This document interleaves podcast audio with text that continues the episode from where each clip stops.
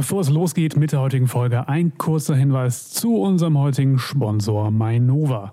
Mit spannenden Bauprojekten und intelligenten Energielösungen bewegen wir Städte und Menschen. Mainova bietet Ingenieuren und Technikern vielfältige Möglichkeiten, attraktive Leistungen und einen sicheren Arbeitsplatz. Jetzt bewerben.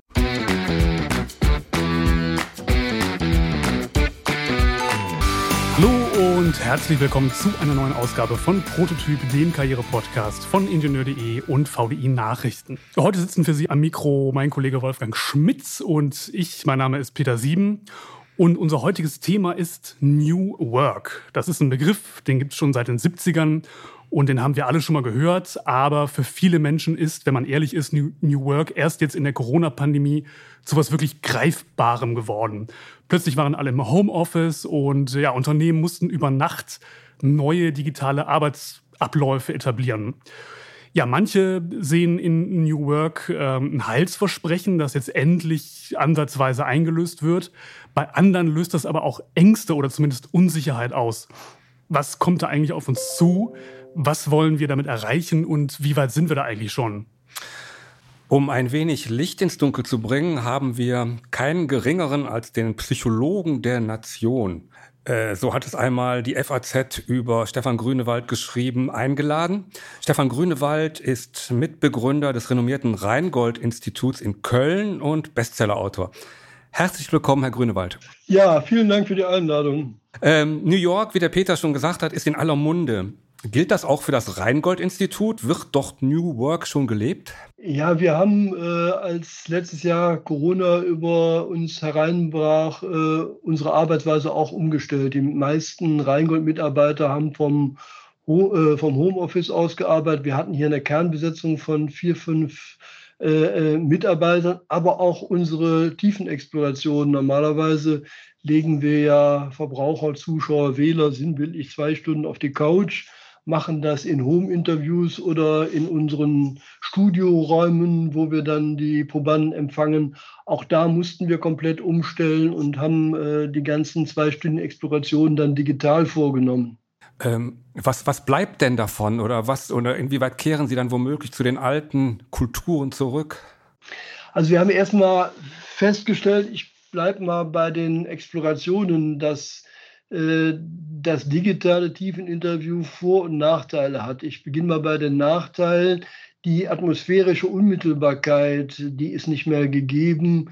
Man ist nicht mehr in einem gemeinsamen Raum und teilt sozusagen die Stimmungsdynamik.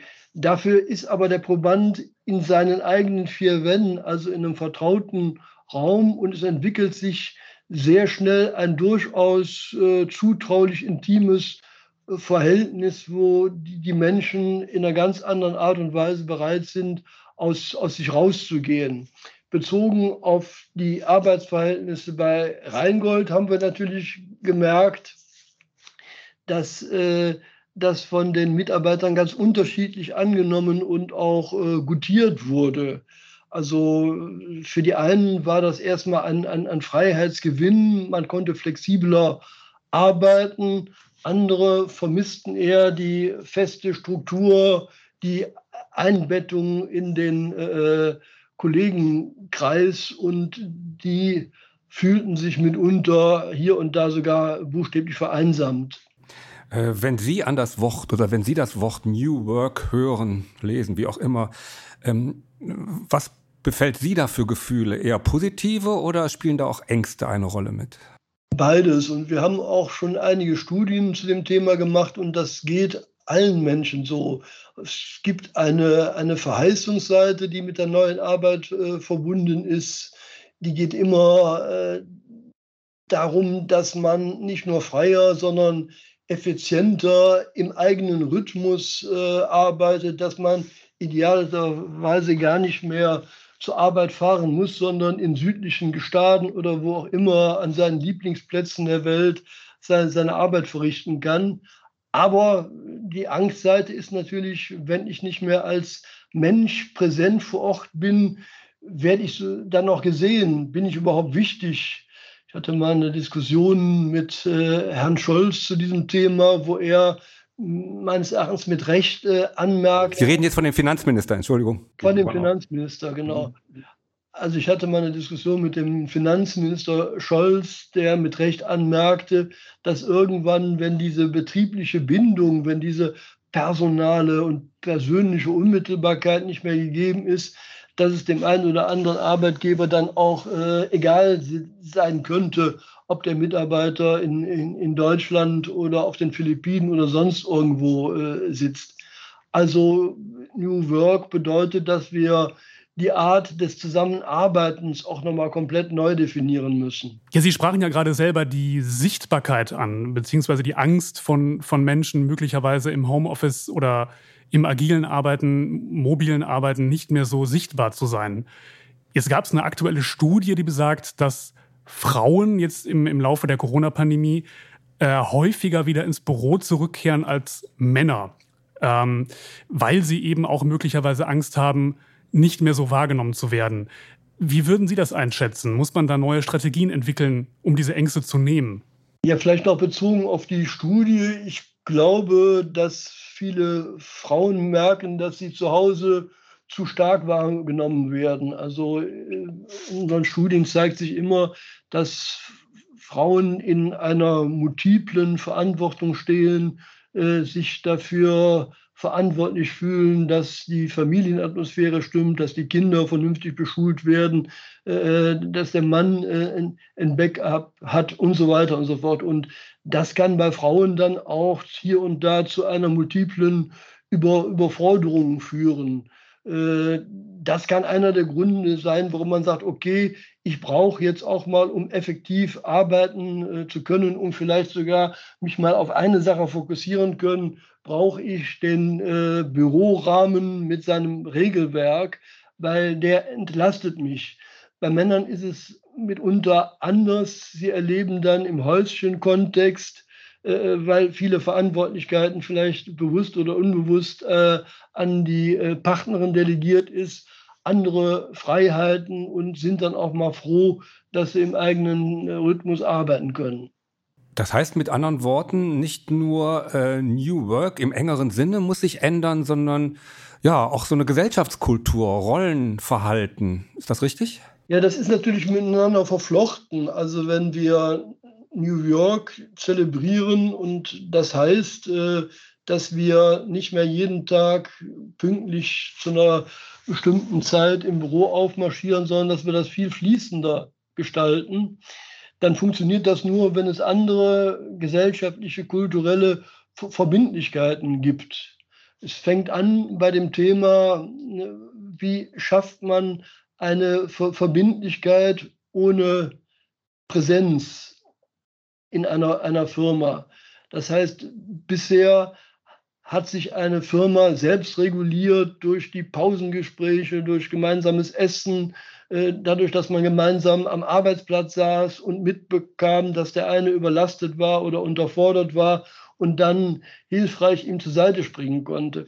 Diese ganzen Informationen äh, sind jetzt weg. Jeder läuft Gefahr, äh, seines eigenen Glückes Schmied zu sein.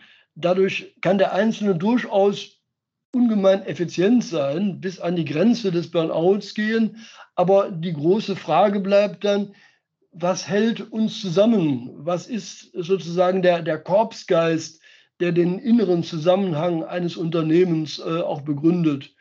Von daher wird es jetzt viel wichtiger, gerade weil man die räumliche Präsenz nicht mehr hat, äh, dafür zu sorgen, dass es eine gemeinsame Gesinnung, eine Sinnstiftung gibt, dass jeder im Unternehmen weiß, aha, dafür arbeite ich, das ist äh, unsere Mission.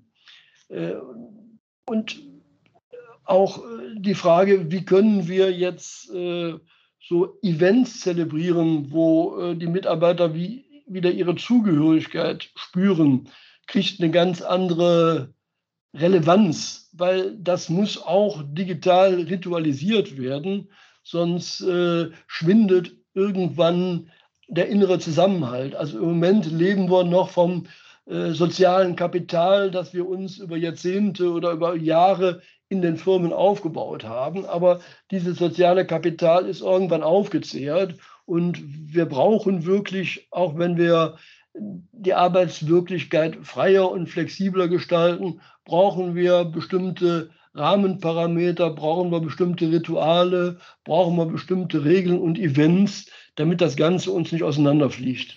Wer ist denn dafür verantwortlich oder wer bewerkstelligt das in erster Linie? Irgendwie muss das ja, ja, ich will jetzt nicht von Hierarchien reden, aber irgendwie muss das ja einer in die Hand nehmen oder eine. Das kann zum Beispiel an der, an der Personalabteilung aufgehangen sein, aber es müsste in jedem Unternehmen Chefsache sein, weil die, die Zufriedenheit äh, der Mitarbeiter hängt ja nicht nur allein von der, von der Bezahlung oder von der äh, Arbeitsbelastung ab, sondern auch von der Frage, ob man sich gesehen, gewertschätzt fühlt, ob man das Gefühl hat, an einem sinnvollen Unterfangen teilzuhaben, ob man äh, sich eingebettet in einen Kollegenkreis fühlt. Das sind ganz wichtige Faktoren, die die Bedeutung der Arbeit ausmachen und äh, die gilt es natürlich zu pflegen. Interessanterweise zu Beginn hatten viele Arbeitgeber große Sorge, äh, dass äh, das Homeoffice äh, zu einer Art Arbeitskraftzersetzung, ich sage es mal salopp, führt, dass die Menschen zu Hause nur noch ihren persönlichen Interessen nachgehen. Das hat sich in den allermeisten Fällen überhaupt nicht bewahrheitet. Im Gegenteil, man hat die Erfahrung gemacht, es gibt fast eine Tendenz zur, zur Selbstausbeutung, wenn die äh, offiziellen Pausen und Rituale wegbrechen, dann arbeitet man sich mitunter fest, dann verbringt man viel längere Zeit im virtuellen Büro, als man das im analogen Büro jemals äh, gemacht hat.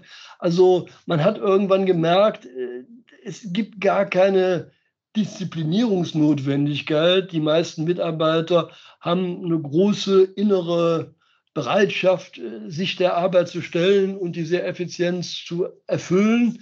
Dadurch wandelt sich aber auch das, was wir von einer Führungskraft verlangen. Also er hat jetzt keine disziplinarische Aufgabe mehr, sondern er hat viel stärker eine Vorbildfunktion. Er muss den Spirit des Unternehmens verkörpern.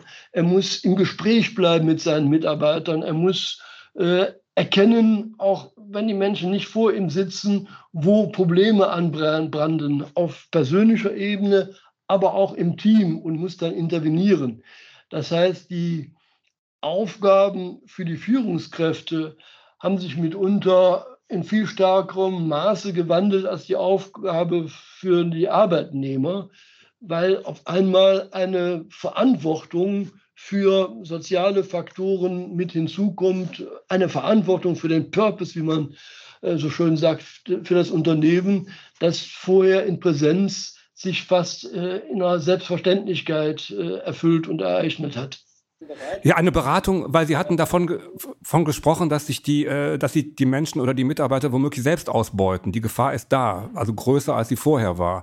Das heißt natürlich, die Leute müssen auch irgendwo an die Hand genommen werden und denen muss gezeigt werden oder gesagt werden, so, halt, stopp, äh, guck, dass du dich nicht selbst ausbeutet, dass du dich nicht selbst fertig machst. Ähm, da muss es ja auch so eine, da, oder könnte es ja eine, so eine Art Kontrollinstanz geben. Also es kommt auf die Unternehmen eine ganz neue Fürsorgepflicht äh, hinzu. Also sie müssen da, dafür Sorge tragen, a, dass ihre Mitarbeiter nicht äh, sozial depriviert sind. Also gerade viele, viele Singles äh, klammern sich an ihre Arbeit und auf einmal fällt all das weg, was ja Belebung, Austausch, soziales Miteinander begründet hat. Ne, die Bahnfahrt äh, zur, zur Arbeit, die äh, Kantinengespräche, die, die, die Tour-Events, äh, die Kollegen, mit denen man den Raum teilte. Also die große Baustelle, die man jetzt für all die im Auge behalten muss, die familiär nicht gut eingebettet sind. Wie sorgt man dafür, dass die nicht vereinsamen und aus der Einsamkeitsnot eine Arbeitstugend entwickelt und darüber sozusagen ins Burnout äh, geraten.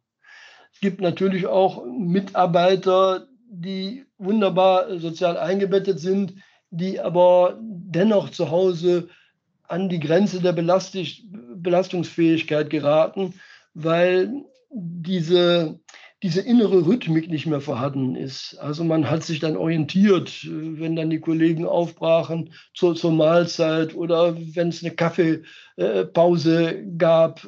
Und das hat sozusagen den, den Arbeitsalltag sehr stark äh, strukturiert. Allein dadurch, dass man in einem anderen Raum arbeitete, als äh, man äh, dann später seine Freizeit äh, verbrachte.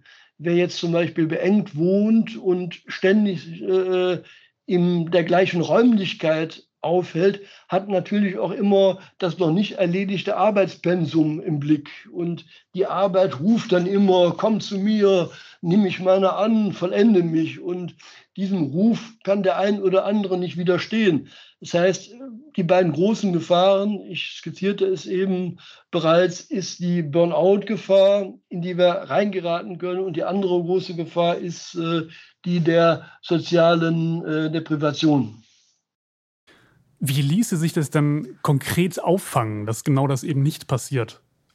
Also ich glaube, es ist ganz wichtig, rituelle Team-Events zu machen. A, um diesen Gemeinschaftsgeist wieder raufzubeschwören. B, um in diesen Team-Events aber auch äh, die, die Sorgen und Nöte zu, zu besprechen, äh, um einen Erfahrungsaustausch zu machen, der aber dann auch angeleitet wird und der immer wieder äh, Verhaltensregeln, Tipps, Standards vermittelt weil das ist eine Aufgabe, äh, mit der der Einzelne überfordert ist. Wir können nicht äh, von plötzlich an aus dem Stillgreif uns eine neue Struktur geben. Da brauchen wir den kollegialen Austausch und da brauchen wir auch kluge Ratschläge von unseren äh, äh Kollegen oder Vorgesetzten. Die Zahl der gewerkschaftlich organisierten Beschäftigten sinkt und das relativ äh, stark und äh, kontinuierlich. Äh, ähnlich äh, ist es mit der Anzahl der Betriebsräte. Ähm, werden diese Betriebsräte in der neuen Arbeitswelt, äh, werden wir die nicht mehr benötigen oder werden wir die dringender benötigen denn je? Letzteres, weil die Betriebsräte greifen ja die Interessen der Arbeitnehmer auf und knüpfen dadurch auch wieder ein, ein, ein gemeinsames Band, das durchaus äh, in einer Divergenz zu den Interessen der Arbeitgeber sein kann. Aber dieses gemeinsame Band führt auch dazu, dass man sich zugehörig erlebt, dass man eine tiefe Verbindung mit dem Unternehmen äh, entwickelt.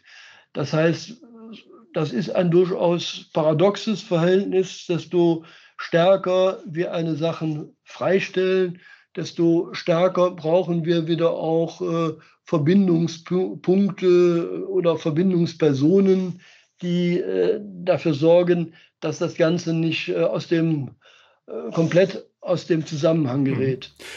Jetzt geht es ja bei New Work nicht nur um mobiles Arbeiten und Homeoffice, sondern es geht ja vielleicht auch um Konzepte, bei denen Unternehmen versuchen, individuellen Bedürfnissen oder Stärken ihrer Mitarbeiter gerecht zu werden.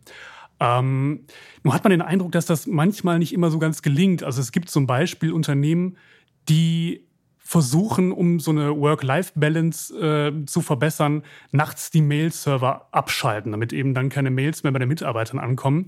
Aber es gibt ja womöglich Mitarbeiter, die sich dann wieder eingeengt fühlen, weil sie vielleicht einen anderen Arbeitsrhythmus haben. Müssen Unternehmen da auch nochmal umlernen, sich stärker auf die individuellen Eigenheiten und, und Stärken zu fokussieren ihrer, ihrer Mitarbeiter?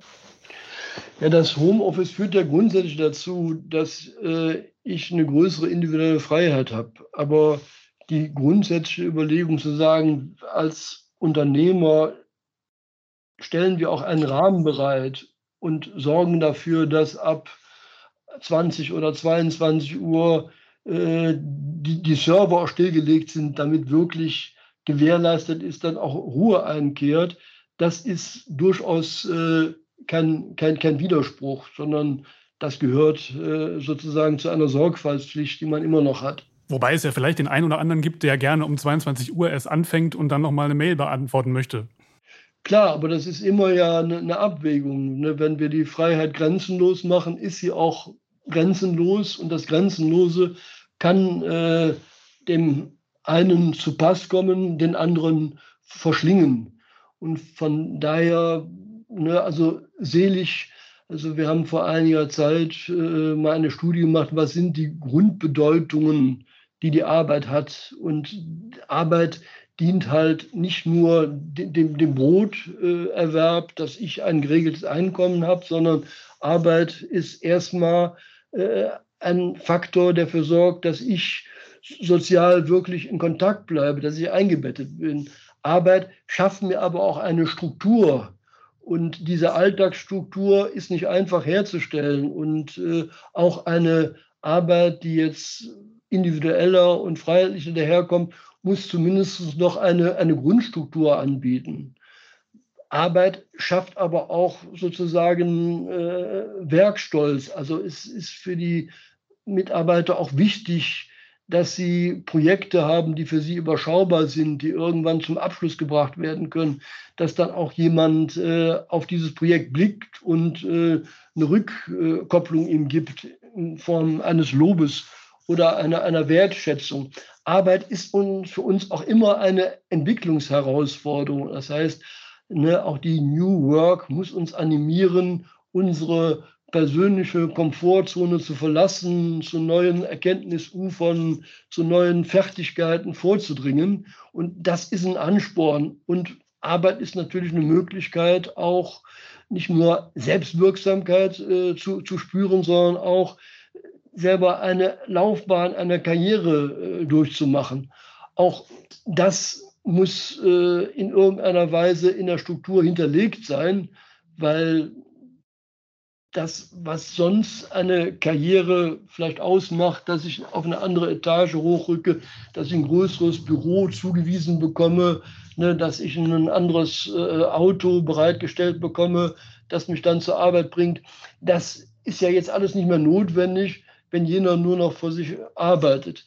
Das heißt, die New Work wird nur funktionieren, wenn diese Grundbedeutungen der Arbeit, ne, Einbettung, Struktur, Selbstwirksamkeit, Werkstolz, Entwicklungsherausforderung und äh, Karrierelaufbahn, wenn die mitbewegt werden. Ähm, ich nehme jetzt mal den, jetzt mal den Titel Ihres ähm, Buches ähm, Wie tickt Deutschland, denn das äh, eignet sich wunderbar als Aufhänger für die nächste Frage. Ähm, was haben wir eigentlich äh, für eine Vorstellung von Arbeit? Haben wir von Arbeit immer, also eher ein negatives oder haben wir ein negatives Verhältnis zur Arbeit? Sehen wir das immer unter Arbeit? Das hört sich in Deutschen immer irgendwie so nach Steineklopfen an. Müssen wir da unser Verständnis ändern auch irgendwo? Das hängt natürlich sehr stark von der Arbeit ab, die ich zu verrichten habe. Es gibt äh, monotone Arbeiten am, am, am, Fließband in unwirtlichen, prekären Kontexten. Denken Sie an die, an die Schlachthöfe, wo Arbeit wirklich eine, eine Frohen ist und äh, an die früheren Galeeren erinnert. Es gibt aber auch eine Arbeit, die jemanden mit, mit, mit Sinn erfüllt, wo man das Gefühl hat, ne, man macht etwas, was eine grundsätzliche Bedeutung hat und man merkt auch am Ende des Tages, was man äh, geschaffen hat. Und diese Sinndimension ist mit die beste Prophylaxe für den Burnout oder für den Erschöpfungszustand, weil die Frage, wie gesund oder wie krankheitstreibende Arbeit ist, hängt nicht nur von der Anzahl der zu leistenden Stunden ab, sondern vom inneren Grad äh, der Zufriedenheit. Und wenn ich das Gefühl habe, ne, in einem Unternehmen, dessen Mission ich klasse finde, eine sinnvolle Aufgabe zu erfüllen, wenn ich dann noch merke, ich habe äh, Kollegen, äh, denen ich mich gut verstehe und äh, einen Chef, der mich als Person sieht und der äh, die, die Leitlinien des Unternehmens auch verkörpert, dann bin ich in einer ganz anderen Art und Weise gut aufgestellt, als wenn diese Faktoren nicht erfüllt werden. Äh, ich komme nochmal zurück äh, zu Ihrem Buch, wie, tickt Deutschland? Darin schreiben Sie, mit der Digitalisierung ist ein perfides System der Selbstkorrumpierung verbunden. Meinen Sie damit diese Selbstausbeutung oder was meinen Sie damit? Ja, Selbstausbeutung auch, äh, dass ich Gefahr laufe, vielleicht aus einer gewissen Bequemlichkeit nicht mehr den, den Kontakt zu anderen Menschen zu suchen, nicht mehr eine Struktur zu etablieren, die mich auch entlastet. Also das große Problem ist, dass wir in so eine fast narzisstische Selbstbezüglichkeit äh, geraten. Wir sind zwar betriebsam, wir arbeiten zwar was weg, aber wir werden buchstäblich asozial und sind auch nicht mehr sozial zu uns selber, wenn wir keine Dehnungsfugen mehr implementieren, wenn es uns nicht gelingt, mal die Perspektive zu wechseln. Also die Fahrten zur Arbeit, die sind ja nicht nur lästig und zeitraubend, sondern sie ermöglichen uns ja mit ganz anderen Menschen mal in Berührung zu kommen, die mit unserer Profession, mit unserem Beruf nichts zu tun haben. Also Bahnfahren ist eine Grundübung in Demo Demokratie, weil ich mal andere Menschen, andere Perspektiven kennenlerne. Und die, das große Problem ist, dass ich äh, zu Hause immer im, im Eingemachten äh, brodele oder, oder brutzele und den, den Welt- oder den Sozialbezug verliere. Wir haben sowieso eine Tendenz, das haben wir jetzt in unseren letzten Studien äh, festgestellt, angesichts äh, von Corona, angesichts einer Welt da draußen, die wir als zunehmend feindselig und unberechenbar erleben, denken Sie nicht nur an die Delta-Variante, denken Sie an die vorbrechende Taliban, an die Waldbrände, an äh, die, die, die, die, die Spaltung äh, der Gesellschaft. Das Weltgefühl ist, draußen ist es so ungemütlich, dass ich mich lieber in mein persönliches Schneckenhaus äh, zurückziehe. Da ist es erstmal warm und muckelig und überschaubar, aber ich bleibe dann in einer Selbstbezüglichkeit, die nicht nur für Unternehmen, sondern die für eine reife äh, Demokratie irgendwann Gift äh, darstellen. Jetzt sprachen Sie eben selber den Schlachthof als Beispiel an. Wenn man über dieses Konzept New Work redet und es da um, um, um Theorien und neue Ideen vielleicht geht, heißt das ja auch, dass man manche Gesellschaftsschichten damit ausklammert. Also nicht nur jetzt Menschen, die vielleicht in einem Schlachthof arbeiten, sondern vielleicht auch zum Beispiel, ich sage jetzt mal, Chirurgen oder so im Krankenhaus, die ja auch nicht im Homeoffice arbeiten können, die ja nur vor Ort sein können und eben auch im Schichtdienst arbeiten. Müsste es da vielleicht auch nochmal neue Denkansätze zu geben, um das so ein bisschen ähm, umschließender zu machen? Wie würden Sie das sehen? Ja, wir müssen natürlich konstatieren, dass der Begriff New Work nur für Teile der Gesellschaft. Es gibt viele, Sie haben es gerade geschildert, Arbeitsverhältnisse, die gar nicht äh, die Möglichkeit zulassen, da, da, da groß was zu, zu, verändern. Bestimmte Produktionsabläufe, aber auch, äh, was Sie im Krankenhaus schildern, in, in der Altenpflege, wie soll da New, New Work aussehen? Ne? Aber nichtsdestotrotz, da, wo man neue Wege kann, gehen, äh, da, wo man neue Wege, äh, nichtsdestotrotz, da, wo man neue Wege gehen kann, ist natürlich zu wichtig, äh, ist natürlich wichtig zu überlegen, wie können diese Wege aussehen, damit sie nicht in die eine oder andere Sackgasse reinführen. Ja, Herr Grünewald, äh, von uns aus war es das. Wunderbar. Schönen Dank, dass Sie sich die Zeit genommen haben für die schönen und informativen Aussagen. Vielen Dank. Und ähm, ja, ich hoffe, äh, Ihnen hat es auch einigermaßen Spaß gemacht und den Hörern sowieso. Mit innovativen und vielfältigen Projekten engagiert sich Mainova für die Region Frankfurt-Rhein-Main. Wählen Sie einen sicheren Arbeitgeber mit Zukunft. Jetzt bewerben. Arbeiten bei Mainova. Da steckt mehr dahinter.